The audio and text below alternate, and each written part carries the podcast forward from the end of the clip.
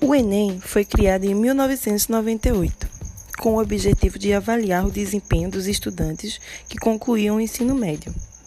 A partir de 2004, a prova passou a ser utilizada como ferramenta para ingresso em instituições de ensino superior. E em 2010, com sua inclusão no SISU, foi reconhecido como o maior e mais completo exame educacional do Brasil. O Enem também se tornou uma ferramenta para a concessão de bolsas de estudos parciais e integrais em faculdades particulares, através do ProUni.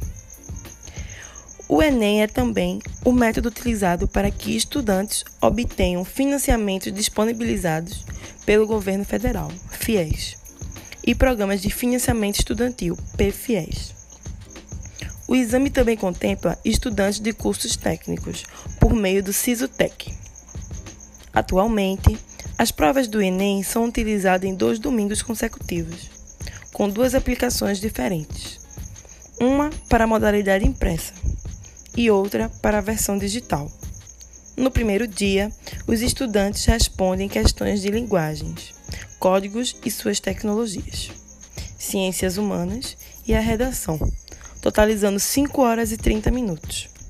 Já no segundo dia, é a vez dos candidatos testarem seus conhecimentos em conteúdos ligados a ciências da natureza, matemática e suas tecnologias.